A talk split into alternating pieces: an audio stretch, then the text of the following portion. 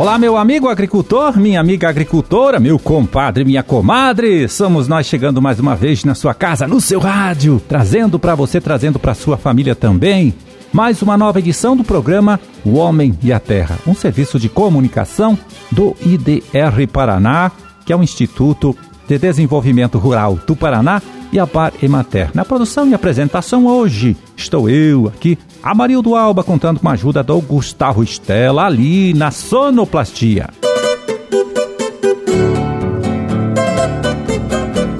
29 de abril de 2021, quinta-feira. Vamos ver aqui, quinta-feira de lua cheia, Dia Mundial da Dança e de Santa Catarina de Sena, aí para as suas orações. Data também do aniversário de criação de Guaratuba, Nova Santa Rosa, Perobal e quarto centenário. Parabéns para todo mundo.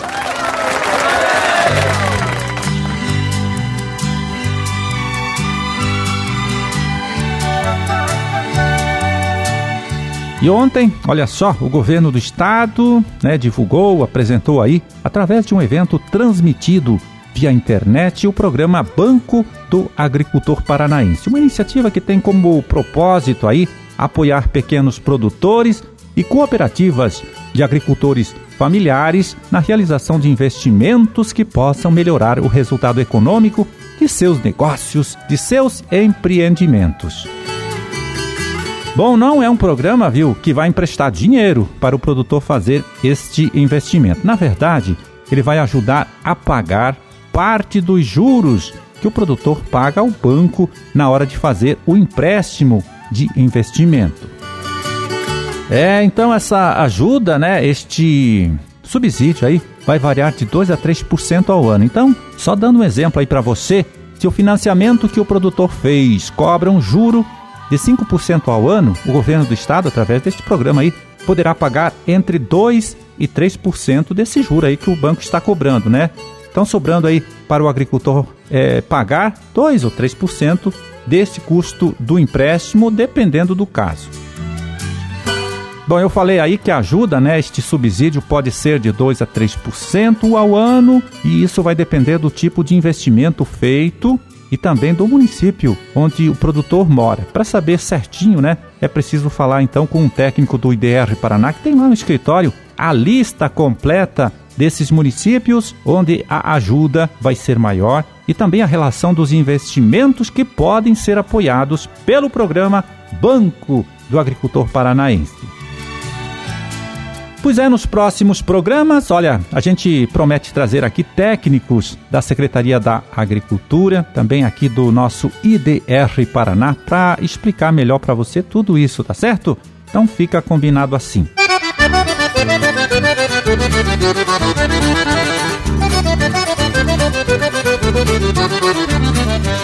Olha só, em 2014, o IDR Paraná iniciou um trabalho com produtores aqui do nosso estado com a finalidade de definir um método melhor de avaliação da presença de pragas na cultura do feijão.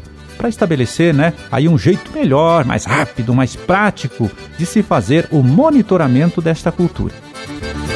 E olha só, o Humberto Godoy Androcioli foi um dos pesquisadores do IDR Paraná que trabalhou neste projeto, hein?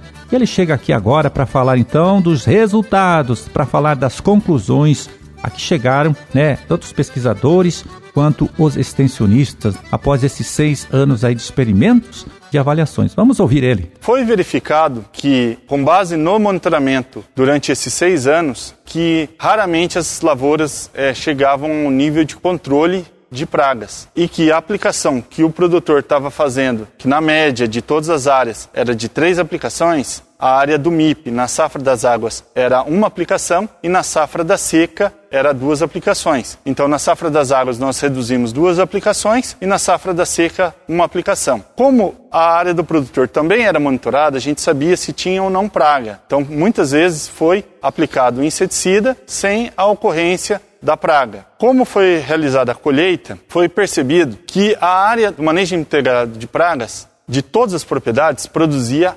mais que a área do produtor. sendo que a, o manejo integrado de pragas não aumenta a produção, ele diminui riscos de perda. Então, olhando todos os históricos das áreas, nós conseguimos detectar que as áreas do produtor ocorria mistura de tanque. Na área do MIP, ele só poderia aplicar ou fungicida no dia ou inseticida. Então, fizemos alguns testes e verificamos que realmente estava ocorrendo um travamento da planta. Na média, nos seis anos, a área do produtor produziu sete sacas a menos do que a área do MIP por alqueire. Então, isso não foi realizado, não foi feito por doença e nem por praga. Simplesmente por uso incorreto da tecnologia de fitossanitária. Então, é muito importante é, os produtores e técnicos ficarem atentos e observarem isso nas suas lavouras. No manejo integrado de pragas, nós preconizamos o tratamento de semente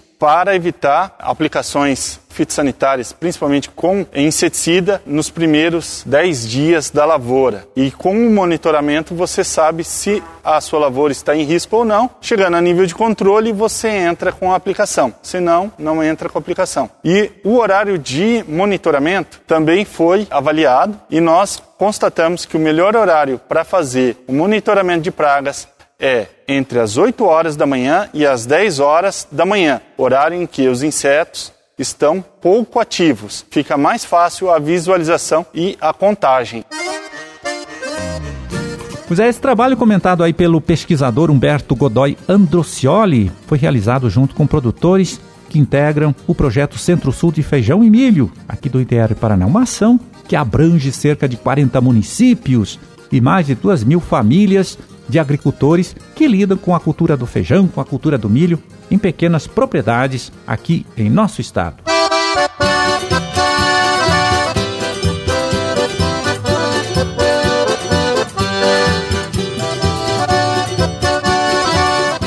Bom, e os produtores paranaenses, olha só, começaram neste mês de abril a colheita de mais uma safra da tangerina Puncan. Plantações que estão concentradas no vale do Rio Ribeira, tendo o município de Cerro Azul como o principal produtor, de onde saem 10%, olha só, 10% de toda a colheita nacional da tangerina punca.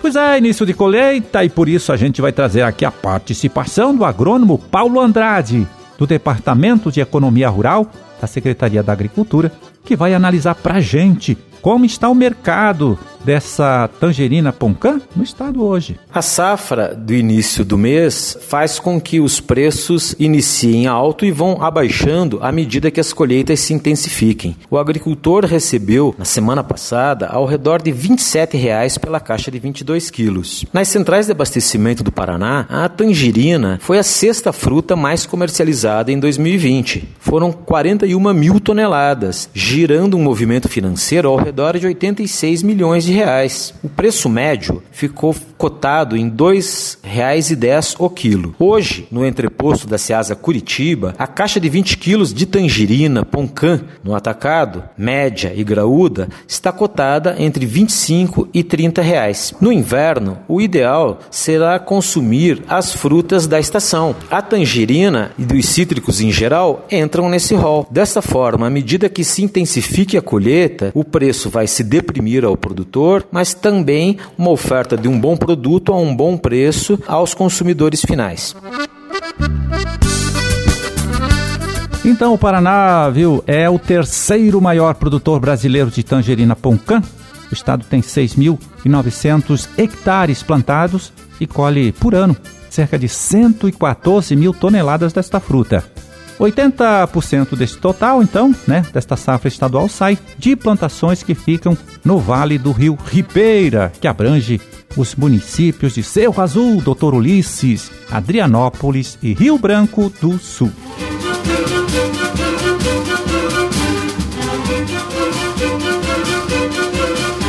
É, meu amigo, minha amiga, terminamos a nossa empreitada de hoje. Vamos ficando por aqui, olha, torcendo para que todos vocês aí tenham uma ótima, uma excelente quinta-feira. E até amanhã, então, quando a gente estará de volta aqui mais uma vez, trazendo para você, trazendo para sua família também, claro, mais uma nova edição do programa O Homem e a Terra. Um forte abraço, fiquem todos com Deus e até lá.